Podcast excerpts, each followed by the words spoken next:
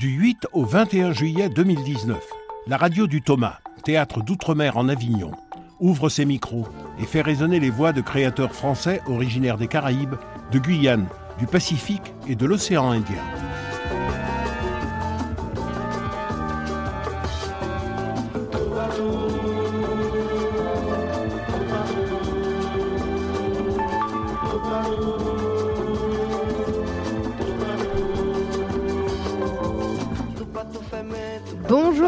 Nous sommes en direct d'Avignon au théâtre de la Chapelle du Verbe incarné pour notre émission Grand Large avec laquelle nous partirons à la rencontre des créateurs invités à cette 22e édition du théâtre d'outre-mer en Avignon et des artistes porteurs de cette culture française des grands larges.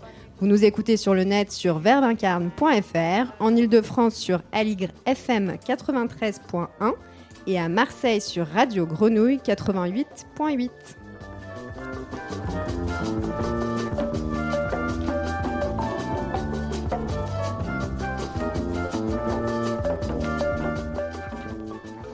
Aujourd'hui, j'ai le plaisir de recevoir Sylvie Chalaï. Bonjour. Bonjour. Alors, vous êtes euh, professeure et directrice de recherche à l'Université Sorbonne Nouvelle. Vous avez créé le laboratoire euh, scène francophone et écriture de l'altérité. Et vous êtes à Avignon dans le cadre des universités d'été des théâtres d'outre-mer et d'Afrique en Avignon qui se dérouleront euh, ce dimanche au théâtre de la Chapelle du Verbe incarné.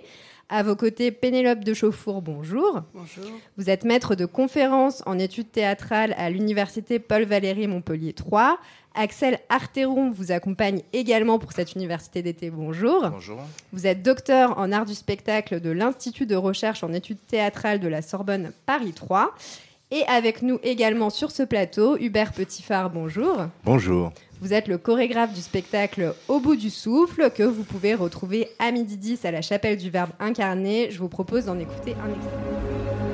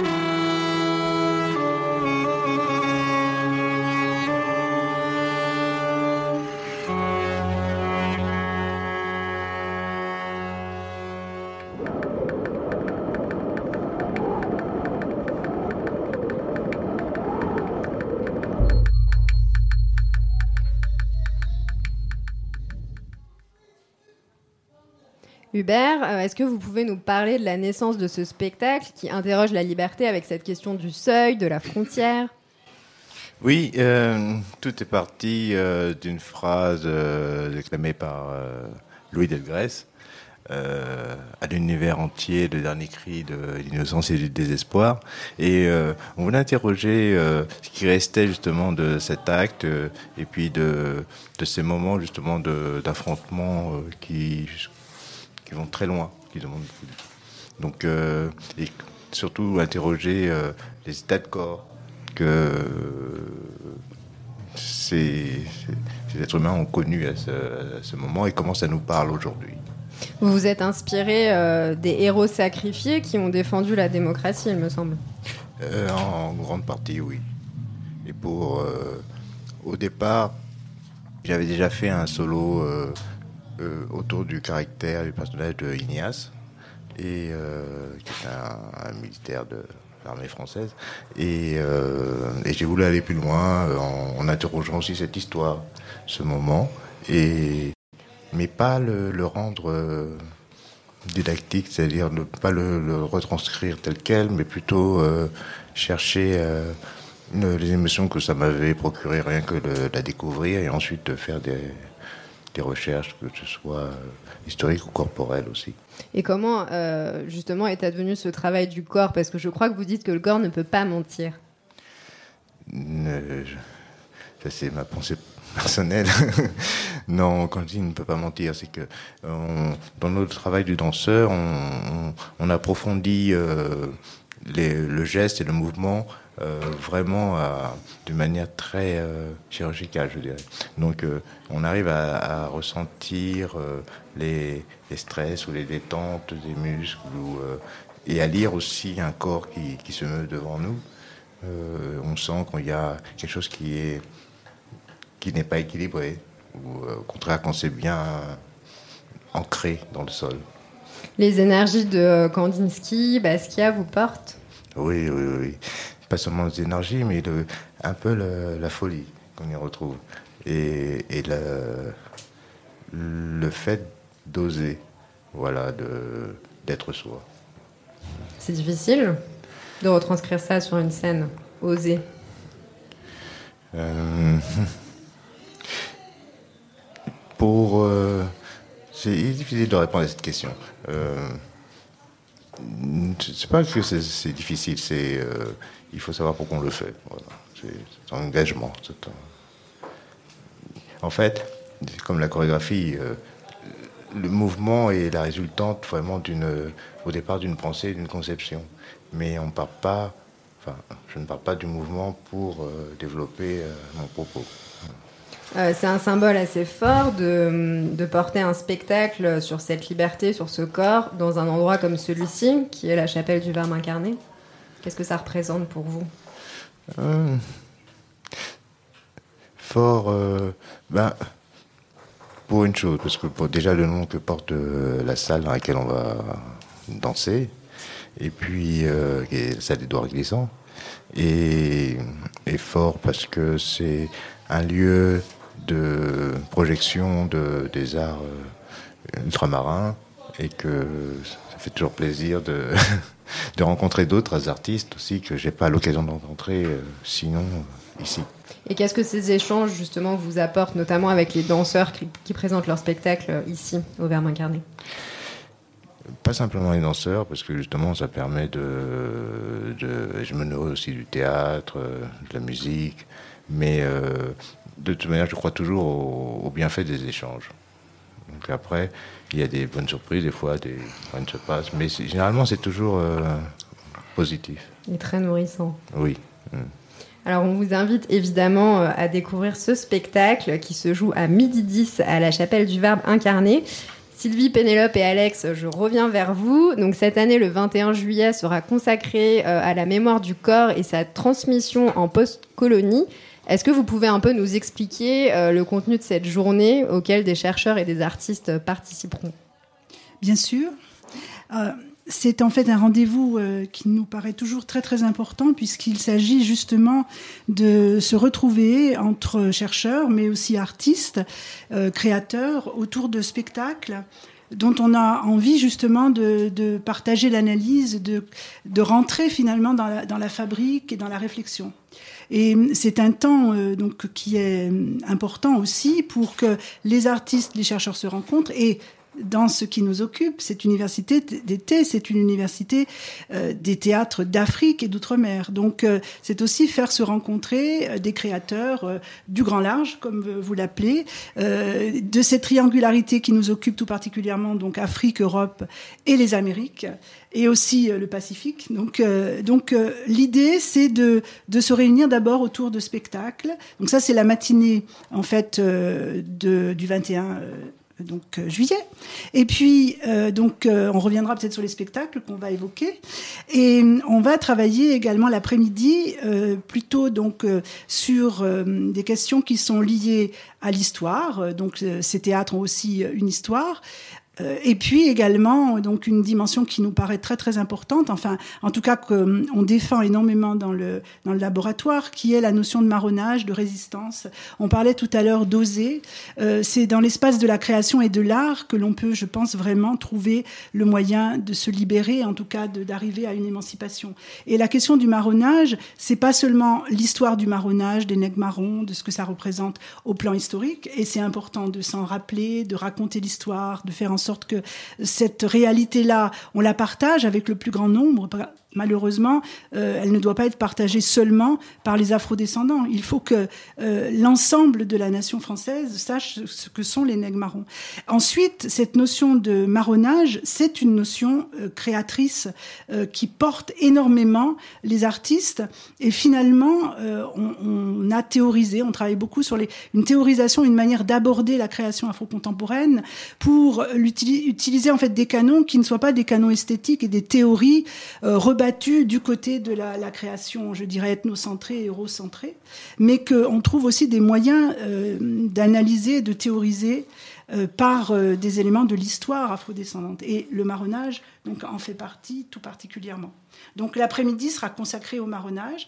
On a la chance alors euh, là aussi d'avoir des artistes qui seront présents, mais aussi des lectures de textes contemporains à faire connaître. Donc ça c'est important, avec notamment un texte d'Alfred Alexandre et un texte également de Gaël Octavia.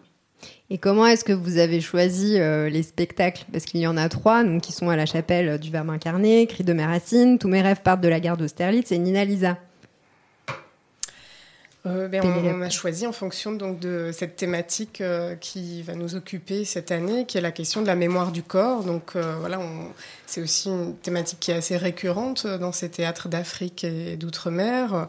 Voilà, Hubert a parlé tout à l'heure du fait que le corps ne ment pas, et effectivement, on réfléchit beaucoup à la manière dont les le théâtre contemporain laisse parler le corps aussi et les traumas qui peuvent l'habiter, la manière dont ça ça résonne jusqu'au patrimoine euh, génétique euh, qui est le nôtre aussi et euh, comment est-ce que par les écritures scéniques, on peut atteindre cette libération qu'évoquait Sylvie, qui est attenante à la question de la résilience en fait.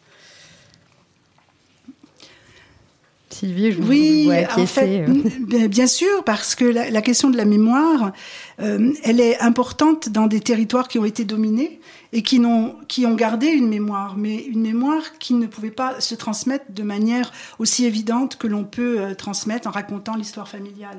Donc il y a à la fois euh, donc l'impossibilité de raconter par le langage ou par les moyens ordinaires de la transmission, et également donc le fait que la mémoire finalement s'inscrit. Alors on le sait aujourd'hui hein, que les traumas euh, donc se transmettent et non pas forcément par le récit familial, mais ils se transmettent par euh, une forme euh, donc d'inscription presque génétique dans les corps, enfin de manière très très très réelle et concrète. C'est pas une abstraction. Donc toutes les, notions de psychosomatique, par exemple, les maladies, on sait c'est la question de la blesse, par exemple, hein, aux Antilles, on, on, parle beaucoup de, en particulier en Martinique, enfin de la question de la blesse par exemple, c'est des traumas qu'on ne peut pas articuler, mais qui sont bel et bien là. Et on s'aperçoit que les enfants, les descendants, ben, ne savent pas de quoi il est question forcément, mais, mais il y a quelque chose qui est un nœud et donc le corps eh bien, est, tétanisé par ce nœud. Et la création permet peut-être euh, effectivement de libérer. Or, ça n'est pas un hasard si la plupart des, pièces et des spectacles, en tout cas, traitent de ces questions. Alors, on n'a pas eu beaucoup à se creuser la tête hein, pour trouver les spectacles sur lesquels on avait envie de, parler et de questionner. C'est simplement qu'il fallait, à un moment donné, on aurait pu pratiquement ramener tous les, bon, euh, pratiquement tous les spectacles et voir comment cet, élément euh, était présent, finalement se déclinait dans chacun des spectacles de manière très très différente, mais euh, donc on a, on a choisi euh, des spectacles qui permettaient de traiter aussi de la question euh, donc afrodescendante, des questions aussi par exemple la guerre d'Algérie, donc c'est une question aussi très très importante. on a travaillé aussi sur l'idée que c'était bien de ramener la danse, donc de pas seulement travailler sur les textes. voilà, enfin on a guidé notre et puis la dimension contemporaine, les créateurs contemporains. Donc on, va vous dire les textes hein, et les œuvres sur lesquelles on va travailler, mais peut-être Pénélope ou Axel, ou, euh, Axel pourrait le faire. Oui, non, pour, compléter tout ce qui a été dit, simplement ajouter la dimension des, lectures présente euh, et importantes hein, qui, en quelque part, vont illustrer l'ensemble des, débats et des réflexions menées et portées lors de cette journée. Et je crois que le, titre des, des, œuvres et, les, auteurs choisis euh, ne, sont pas, ne sont pas anodins, puisqu'il s'agit euh, de deux auteurs caribéens euh, contemporains. et de deux fictions en fait qui, qui, qui là aussi convoquent le, le corps dans des récits qui a priori ne le laissent pas supposer. Donc euh, il s'agit vraiment euh, de voir comment le, là encore la, question du la triangulation entre le personnage, le, corps et la fiction convoque une mémoire et convoque une, presque une politique de la mémoire en quelque part. Donc, euh, donc c'est autour de cette articulation vraiment entre entre les entre l'université, entre les concepts, entre la réflexion et, la création que se que s'articule notre notre travail et notre journée notre journée d'études. Je voudrais dire aussi, c'est très important, c'est que donc euh, on travaille avec la chapelle du Vermancani depuis euh, des années. Ça va être euh, la 11e édition. Bon, c'est des ça me paraît bizarre qu'on arrive déjà. Bon, c'est fou, 11e édition. Et surtout cette année, on, on s'associe à ETC Caraïbes. Et c'est grâce à ETC Caraïbes que l'on peut avoir donc les lectures, donc qui sont des lectures professionnelles avec des donc des comédiens. Dominique Bernard va coordonner, diriger ces lectures avec Astrid Mercier et euh, Danieli Francisque. Et hum, c'est aussi euh, donc la, la compagnie euh, de José Excelis hein, qui va nous soutenir euh, également. Donc le sixième continent. donc sixième continent dans le grand large. donc c'est c'est important d'être dans justement cette association avec des artistes et, et aussi donc les, textes contemporains à faire entendre. Et puis on a on maintient la parité, donc une fille et un garçon. donc c'est important aussi de défendre les écritures féminines parce que c'est très très compliqué pour les femmes auteurs dramatiques de se faire connaître. Donc euh, c'est Grizzly de Gaël Octavia et Le Patron qui est un texte publié dans un recueil dans lequel il y a une autre pièce qui est plus connue de Alfred Alexandre qui est euh, et euh, en fait euh, la nuit caribéenne. Hein, donc la nuit caribéenne et le, le patron, c'est les éditions Passage hein, qui publient ces textes. Là aussi, il y a un engagement très très fort de la part de cette édition euh, donc de Dominique Lani, hein, qui a créé cette maison d'édition et qui fait entendre des textes contemporains, euh, des théoriciens aussi, puisque j'en fais partie, hein, qui travaillent sur, euh, sur ces textes contemporains. Donc c'est important enfin, de, de, parler de nos partenaires, des gens qui, qui nous accompagnent. Je vais peut-être les dire, ou alors, donc, pour rappeler les textes sur lesquels on va travailler. Donc c'est Cri de mes racines, qui euh, donc est un spectacle aussi à la chapelle du Verbe incarné avec Josiane Antourelle et Ina Boulanger. On travaillera sur Moins fardeau inhérent, euh, là un spectacle qui n'est pas à la chapelle du Verbe incarné, mais qui est Au train bleu, qui est un texte de Guy Régis Junior, un haïtien, avec une mise en scène de Nelson Raphaël Madel et la comédienne Danieli Francisque. Et le cœur fume encore, qui se trouve euh, donc au Gilgamesh, avec euh, Alice Carré et Margot Eskenazi qui en ont fait la mise en scène, d'après des textes de Katabi Yassine, de Glissant, euh, d'Assia Djebar, hein, qui traite donc de l'Algérie. Tous mes rêves partent de Garde Sterlis, c'est un texte là de Mohamed Kassimi, avec une mise en scène de Marjorie Nakache, et qui a lieu également à la chapelle du Verbe incarné. Et puis on aura Nina Lisa, qui est donc euh, un spectacle aussi à la chapelle du Verbe incarné, autour de Nina Simone, avec euh, Thomas Prédour et Isnel da Silveira. Enfin, Thomas Prédour est le metteur en scène, je crois. et euh, Isnel, Isnel da Silveira et puis Dina sont les, deux comédiennes. Il se trouve que Nina Simone est actuellement vraiment très présente dans la création contemporaine afrodescendante avec un spectacle joué par euh, euh Ludmila Dabo, par exemple, et David Lescaut qui a mis en scène. Mais on trouve également le spectacle de Gina Djemba, Miss Nina Simone en Avignon, dans le Off, à 19h30, au Barretta Théâtre. Et on parlera donc aussi de ces spectacles, et pas seulement, bien sûr, de, Nina Lisa. Il y a euh, aussi euh, le travail de Aline César, qu'on évoquera l'après-midi, qui est là un travail historique sur le personnage d'Oronoco, qui est un véritable héros euh, méconnu et donc de nègre marron qui a été donc sacrifié. Enfin, son histoire est assez terrifiante au Suriname alors, il s'agit d'un spectacle qui est vraiment pour justement pédagogique pour la transmission auprès des enfants. Du coup, la dimension très cruelle n'est pas trop trop présente directement dans la pièce, mais par contre, on traitera nous euh, l'après-midi du 21 euh, de l'histoire de Ronoco, du texte d'Afraben, et il y aura également une lecture des extraits d'Aline César et Yasmine euh, Modestine qui a joué le spectacle avec Adama Diop. Ce spectacle n'est pas en Avignon, mais il va reprendre sans doute à Paris. Pénélope, Axel, c'est indispensable de maintenir un rendez-vous comme ça, d'échange, de découverte euh, de des cultures outre-mer en Avignon, dans un lieu comme celui-ci, euh, la Mecque du théâtre. Oui, bien sûr, euh, c'est absolument nécessaire. C'est à la fois, bon, bah, comme on l'évoquait au début de l'émission, euh, défendre euh, ces, écritures, euh, qu'elles soient scéniques ou textuelles. puis c'est aussi ouvrir un espace de pensée, de parole, puisque la particularité aussi des universités d'été du CFA, c'est de travailler avec les artistes. Hein. On est vraiment sur un format de rencontre, d'échange, donc il y a un espace critique autour des spectacles que l'on va voir, et puis un espace table ronde où on, on prend le temps aussi euh, de partager une réflexion avec euh, les artistes et voilà, les différentes équipes artistiques des, spectacles euh, qui sont évoqués euh, en écho donc avec euh, la programmation euh, du off et du in.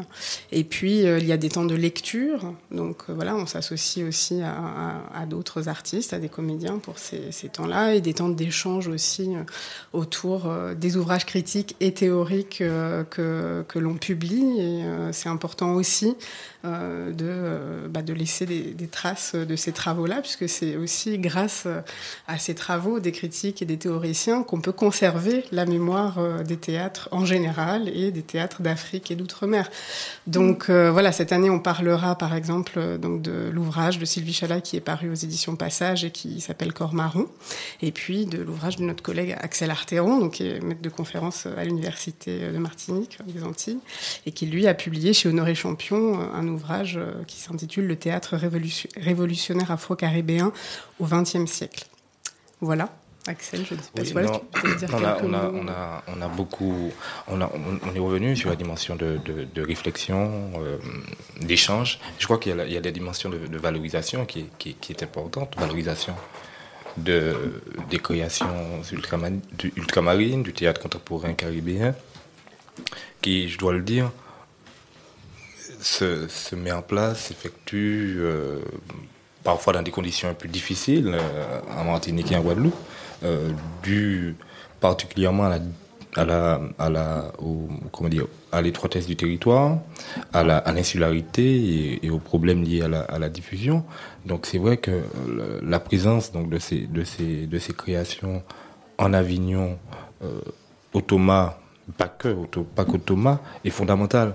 Et c'est vrai que euh, la possibilité d'avoir euh, ce type d'événement permettant donc euh, d'éclairer des enjeux liés donc à l'esthétique, à l'histoire de ces de ces créations ou à la, même à la, politique développée, à la politique et aux dimensions anthropologiques ou philosophiques développées par ces esthétiques. Et est un enjeu crucial. Donc euh, pour toutes ces, ces, dimensions, pour toutes ces raisons, je crois que c'est un, c'est un, bon moment, c'est un moment que, que l'on partage avec, euh, avec beaucoup de, d'enthousiasme et, d'entrain. Je, voudrais ajouter aussi qu'il y a une association cette année avec l'Université de Brasilia, parce qu'on a la présence donc, du Brésil aussi dans nos rencontres, avec notamment Rosana, qui, euh, donc Rosana Correa, hein, qui vient de l'Université de Brasilia, et également euh, Gloria, euh, qui vient de l'Université de Brasilia, qui interviendront sur euh, au Ronoco et tout particulièrement évidemment sur le théâtre au Brésil et les questions de marronnage et de quilombisme, puisque là-bas on ne parle pas de, marronnage, on parle de, de quilombisme. Alors c'est important quand on parlait des Amériques, c'est la Caraïbe, mais c'est aussi l'Amérique latine et euh, le Brésil. Donc ça cette année on, est très fiers d'avoir ce, ce moment-là. Et puis euh, donc c'est important aussi de rappeler que finalement c'est une organisation, c'est une équipe. Donc là on a Pénélope de Chauffour et puis Axel Arteron qui d'ailleurs va faire une conférence, on l'a pas dit, mais va faire une conférence hein, qui est liée à, son livre, donc, euh, donc qui sera à 16h le 21. Mais il y a également derrière une, une équipe, il y a également Charlotte, euh, qui, Charlotte Laure, hein, qui elle travaille particulièrement sur Kateb sur euh, des textes aussi de Césaire et, qui interviendra. Et puis euh, donc Rosanna, qui est cette année en résidence en fait au laboratoire et de l'Université de Brasilia. Donc ça fait un pont très très très important et on est très fiers de ce moment. Et puis j'ai oublié tout à l'heure de dire, mais c'est toujours pareil, hein, bon, j'ai absolument oublié, mais c'est très très important car je suis très fière que cette année on travaille avec des comédiens. Et euh, donc Dominique Bernard va coordonner, mais il y a aussi Andy Thomas qui est un jeune comédien et qui est formidable et qui vraiment. Euh, donc on a quatre euh, acteurs qui seront formidables pour ces lectures. Avec donc une nouvelle dimension plus artistique cette fois. Oui, oui. Bah, merci beaucoup d'être venu nous parler de cette université d'été qu'on pourra nous découvrir à partir de 9h30 à la chapelle du Verbe incarné ce dimanche. Hubert Petitfard, vous êtes resté avec nous. Oui, j'ai entendu des choses très intéressantes. Et vous allez nous faire découvrir euh, une parole, celle d'Édouard Glissant et de son discours antillais. D'accord.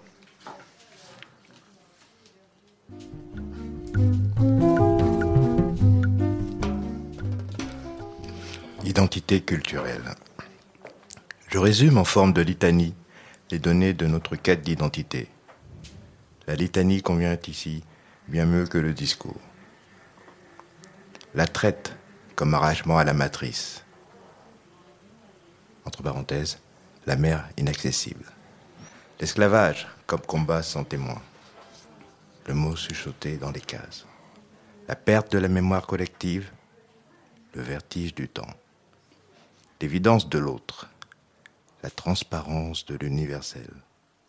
Le piège folklorique le non-projet intellectuel, le piège de l'état civil, la hantise du non, le piège linguistique, la dominance, la non-responsabilité technique, l'outil étrange, l'immédiateté, le retentissement direct des pressions, la suspension politique, la peur du rapport au monde, la consommation passive, l'import exacerbé, la néantisation, ni faire, ni créer, le système de change, la Martinique, terre de passage, la ruse du détour, la sagesse populaire, la survie par la subsistance, la vie à côté des limites, l'ouverture multilingue au bout de la diglossie, l'ouverture caraïbe, l'orée de l'espace-temps, le passé reconnu, les manques dépassés la nation qui l'enseigne, la résolution autonome des conflits de classe, l'oral, l'écrit, le déblocage des inhibitions. Un peuple qui s'exprime, le pays qui s'assemble. Un peuple politique, le pays qui agit. Merci beaucoup pour ce partage.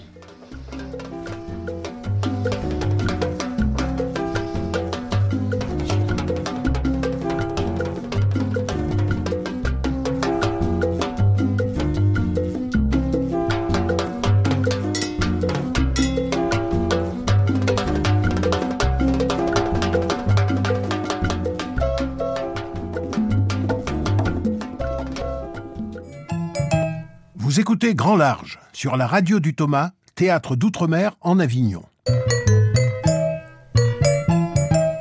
Bonjour Estelle Laurentin. Bonjour Savannah, vous êtes bien nombreux aujourd'hui dans ce studio. N'est-ce pas? Alors aujourd'hui, une archive du 13 juillet 2009. Absolument, il y a dix ans, Édouard Glissant enregistrait ici, à la chapelle du Verbe incarné, une conférence intitulée Crise coloniale, crise mondiale.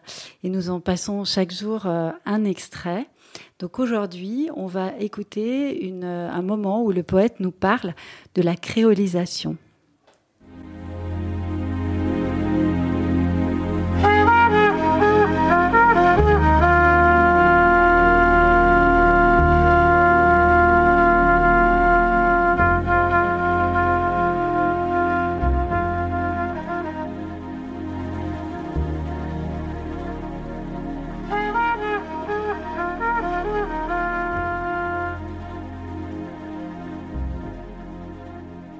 Le monde dans, lequel je vis euh, n'est plus régi par des grands courants de volonté poussés par des civilisations conquérantes. C'est ça la, nouveauté du monde.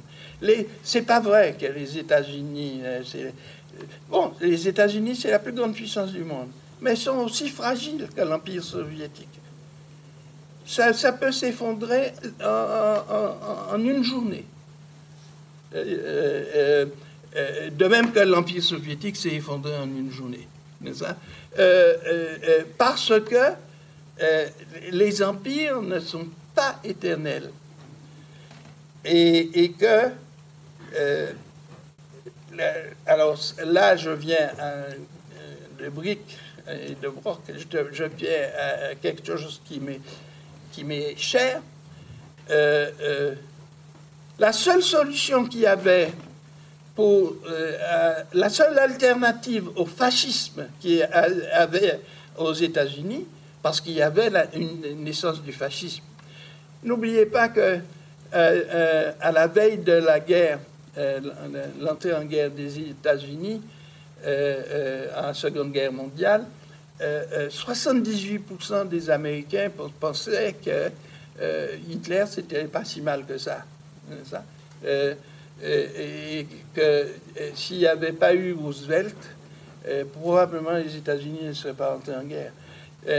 Le, que le, comment il s'appelle celui qui a traversé l'Atlantique? Hein? Lindbergh. Lindbergh était un fasciste. Ça etc., euh, etc. Euh, La seule alternative au fascisme, parce qu'il y, avait une forme de fascisme quotidien, domestique, euh, paisible et d'autant plus terrifiant aux États-Unis, c'était la colonisation. C'était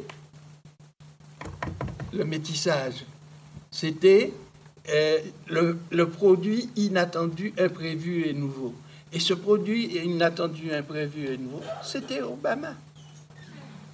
Il n'y a pas à sortir de là. La seule possibilité euh, euh, pour cette euh, énorme puissance de ne pas verser dans le fascisme, c'était d'aller du côté de la colonisation. Je dis ça depuis un an à mes amis noirs américains. Et, il me disait le plus souvent No way, no way, non, non, ils veulent pas. Pourquoi? Parce qu'ils pensaient qu'Obama n'était pas assez noir. De même que les Blancs pensaient qu'Obama était trop noir. Euh, euh, et, la, réalité, c'est que euh, la seule possibilité d'esquive de cet énorme corps collectif euh, des États-Unis, c'était ça, la colonisation, qui n'était pas encore faite et, acceptée. Euh, nous disons tous les, tous les jours qu'entre euh, Little Italy et, et, Chinatown, il y a une rue et que depuis deux siècles, cette rue n'a jamais été traversée par personne. Il n'y a personne qui est allé de l'autre côté.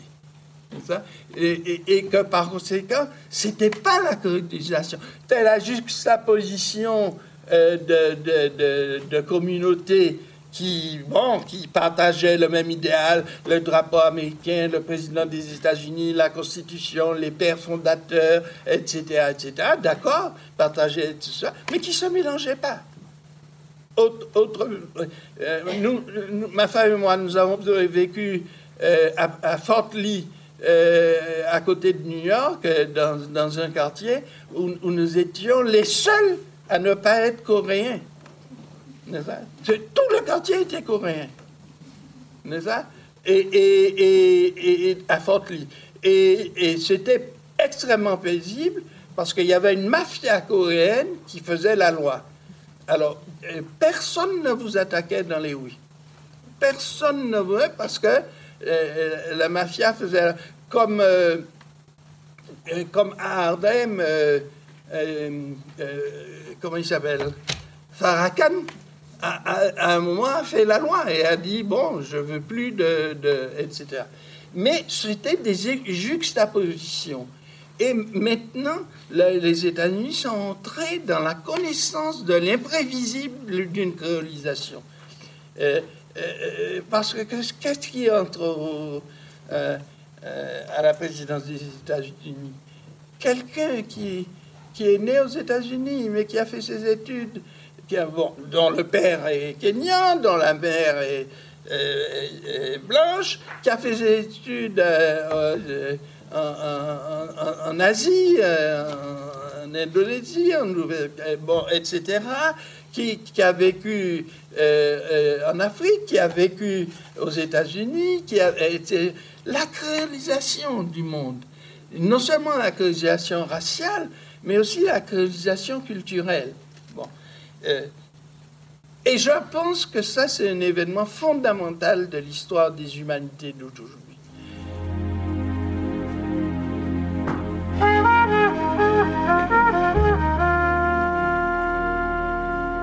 Archives d'outre-mer, ce sont des extraits d'archives sonores enregistrés au Thomas. Elles sont à retrouver intégralement en podcast sur le site verbincarne.fr.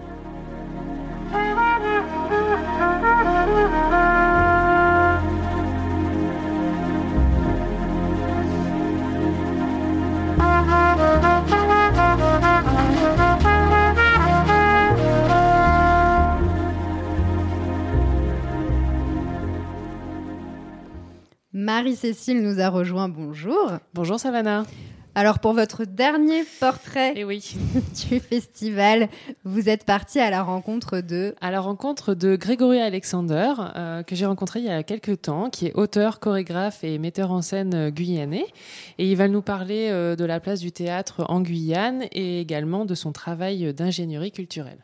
Je m'appelle Grégory Alexander, je suis comédien, metteur en scène, interprète chorégraphique occasionnellement. Je viens d'un théâtre du corps, un théâtre qui met en relation finalement tout le potentiel de l'acteur, y compris le chant, pour, euh, raconter quelque chose. Alors, euh, je fais un, travail un peu souterrain en ingénierie culturelle en, Guyane. C'est pour accompagner les porteurs de projets, en fait, surtout.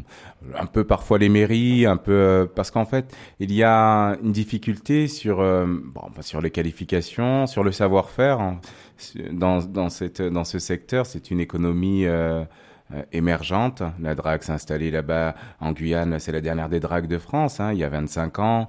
Donc euh, on trouve très peu de, gens formés ou de gens qui de métiers et, et, du coup il y a pourtant un potentiel créatif important.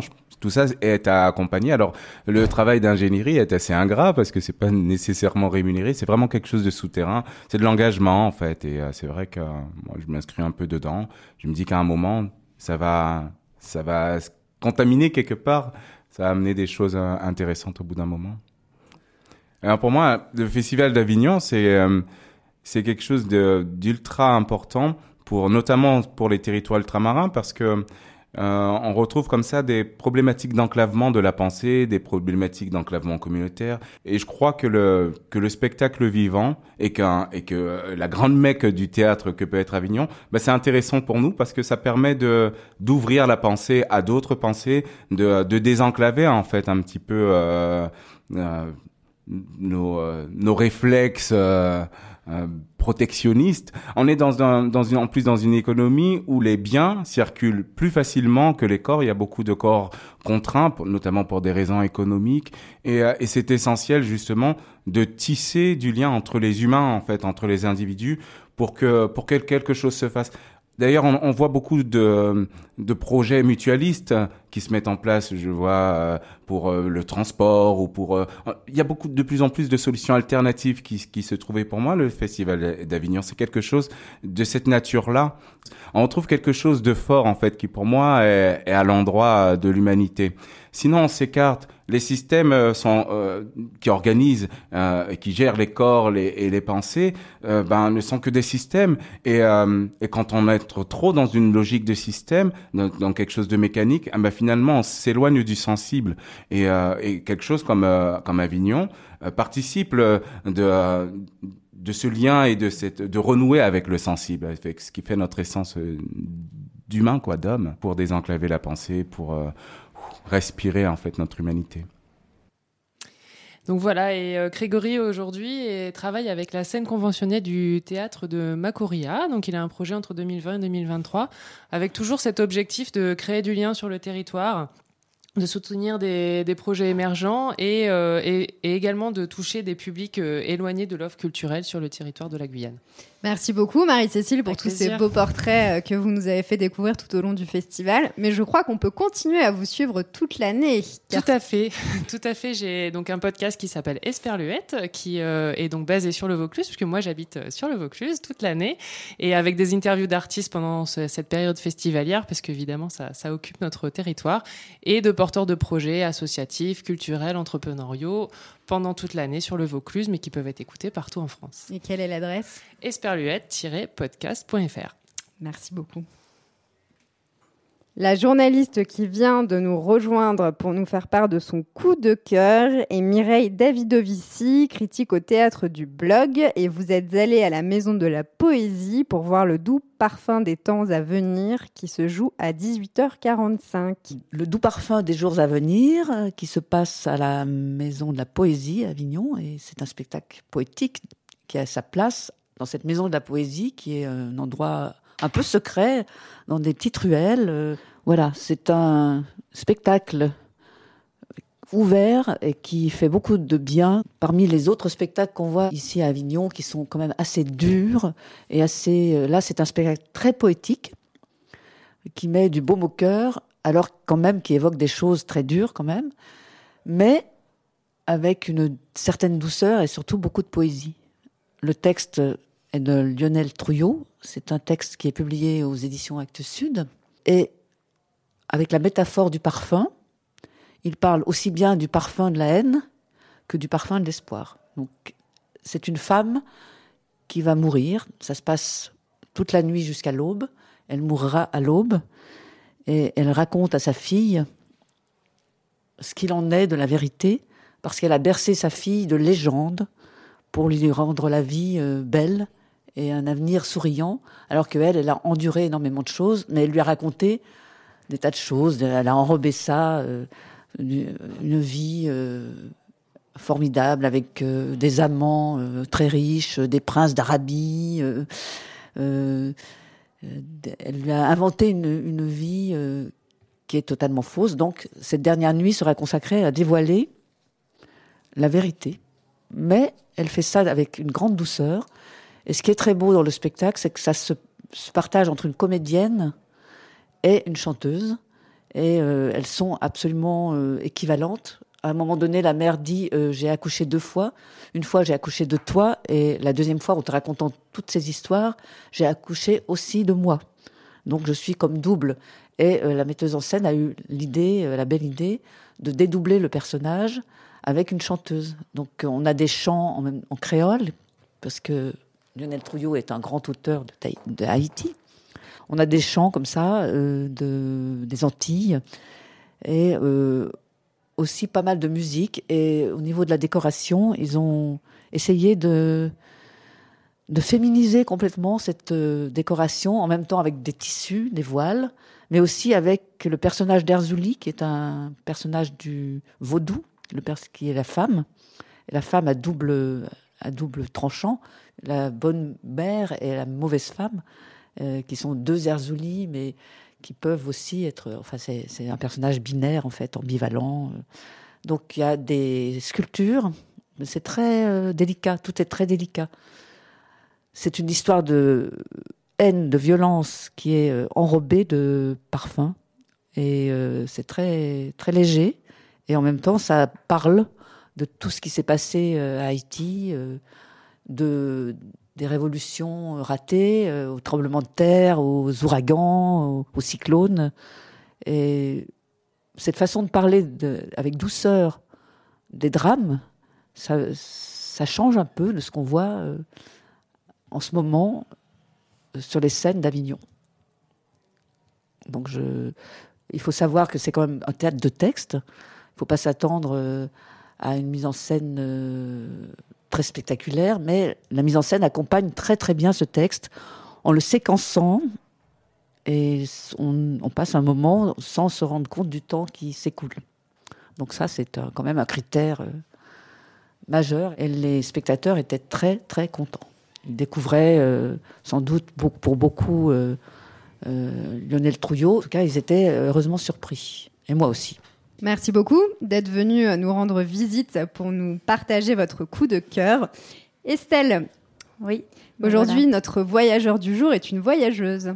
Absolument. Alors, on a rencontré euh, bien sûr un groupe de jeunes venus de Saint-Pierre-et-Miquelon euh, qui sont venus euh, passer du temps à la fois au Festival d'Avignon, à la Chapelle du Verbe incarné, qui ont joué pour nous une pièce dimanche dernier à, 10h.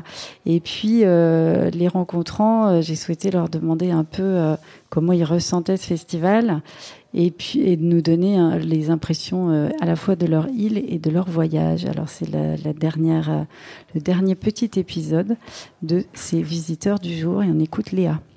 Les visiteurs du jour. Certains festivaliers viennent de plus loin que d'autres, apportant avec eux l'écho de leur archipel. On a dansé dans la palais des papes et c'était cool. On a vu le pont d'Avignon, c'est le pont euh, chaque jour, l'un de ces spectateurs des Grands Larges nous raconte son festival. Bonjour, moi je m'appelle Léa, je viens de Saint-Pierre-Miquelon. J'ai 18 ans et je viens de finir ma terminale littéraire aussi. J'ai eu mon bac. Et euh, cette année, ben, pour l'année scolaire qui va suivre, je vais aller à Rennes pour faire des études de droit. Donc, euh, je pas vraiment. Euh, mon projet, ce serait de devenir avocate. Donc, on va voir ce qui va suivre. Saint-Pierre-et-Miquelon, c'est notre petit caillou et hum, là où tout le monde se connaît, tout le monde se dit bonjour dans la rue. Là où les arbres sont assez grands, aussi grands que nos genoux environ. Là où on peut marcher euh, partout sans se perdre. Chez nous, à Saint-Pierre-et-Miquelon, c'est un peu nous qui animons un peu les festivités par rapport au théâtre et parce que c'est nous qui jouons avec euh, certains groupes, les adultes, les enfants et les ados bien sûr.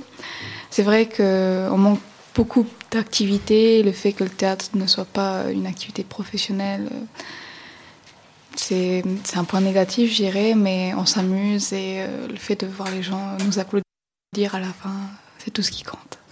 On va jouer Anna, femme de bourreau, sur les planches d'Avignon. Et ce que j'espère de cette aventure, c'est bah, de rencontrer déjà des personnes, euh, de visiter Avignon et de parcourir toutes les rues personnellement, c'est mon premier, premier festival, pardon. Mais euh, le fait de voir partout du monde, des foules, des sourires, des gens déguisés dans la rue en train de nous donner leur tract euh, pour euh, vendre leur spectacle, c'est vraiment exceptionnel. Nous vous prions de bien vouloir éteindre vos téléphones portables et pour la sécurité des artistes de ne faire ni vidéo ni photo avec ou sans flash. Merci et bon spectacle. impressions après cette représentation J'attends les retours des gens parce que je me dis que j'espère que ça leur a plu. Et euh, après ça, je pourrais dire je suis contente ou pas. Moi, c'est la vie qui compte pour moi. Je vous laisse avec euh, les paroles de Greg Germain et Marie Condé. C'était l'émission Grand Large en direct du Festival d'Avignon. On se retrouve demain en direct à 18h pour une émission spéciale débat autour du patrimoine à construire et à transmettre pour les spectacles d'outre-mer. Vous pouvez évidemment nous retrouver sur nos radios partenaires, Radio Grenouille à Marseille, Aligre FM à Paris et également sur le magazine Antilla et sur notre blog Mediapart. Belle soirée à tous et bon festival. Je voyage dans ma mémoire.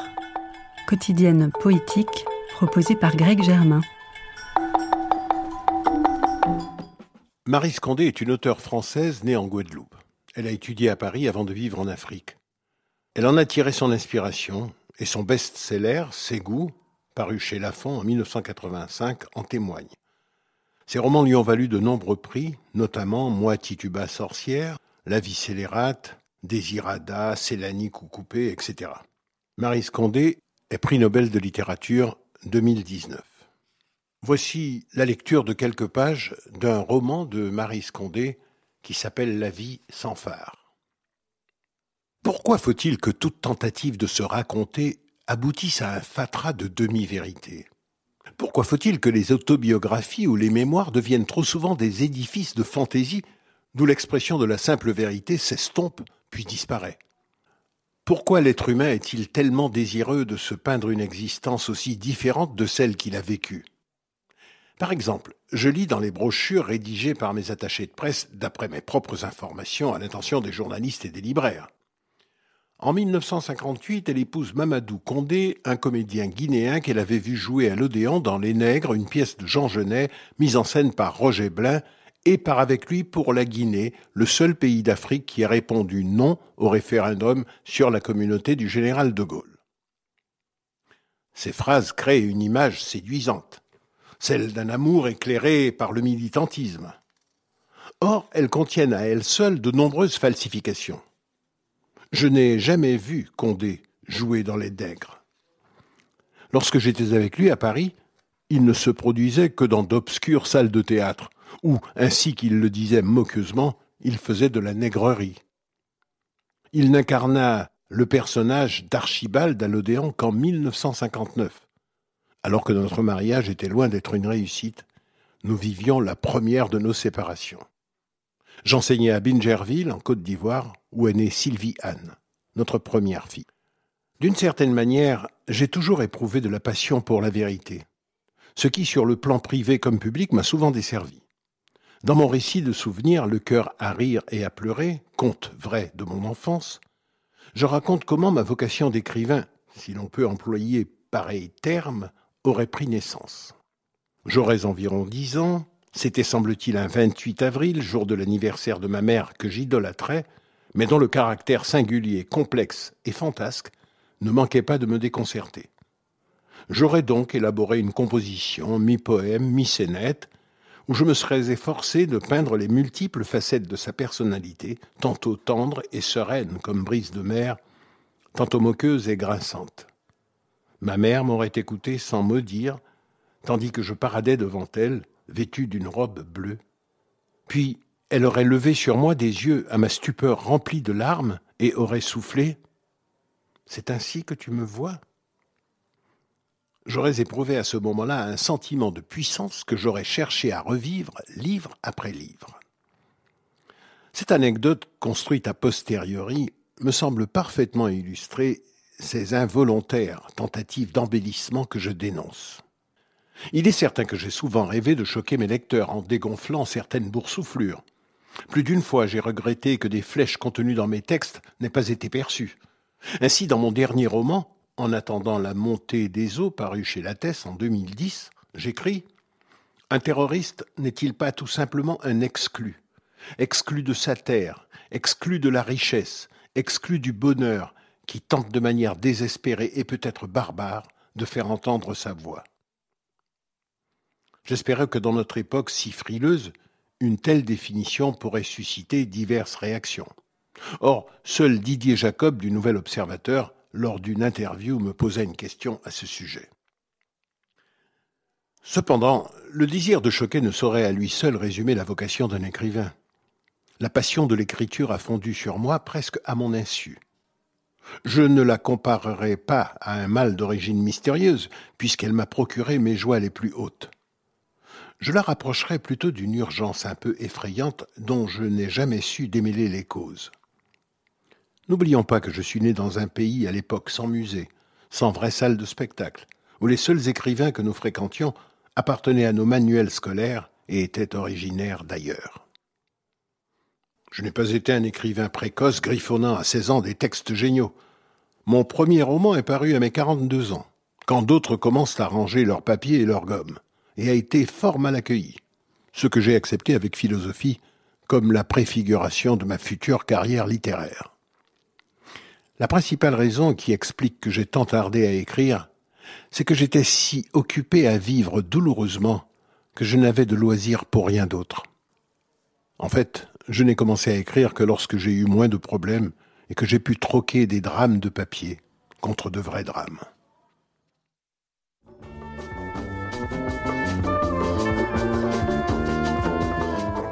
Retrouvez la radio du Thomas sur le net www.verbincarné.fr.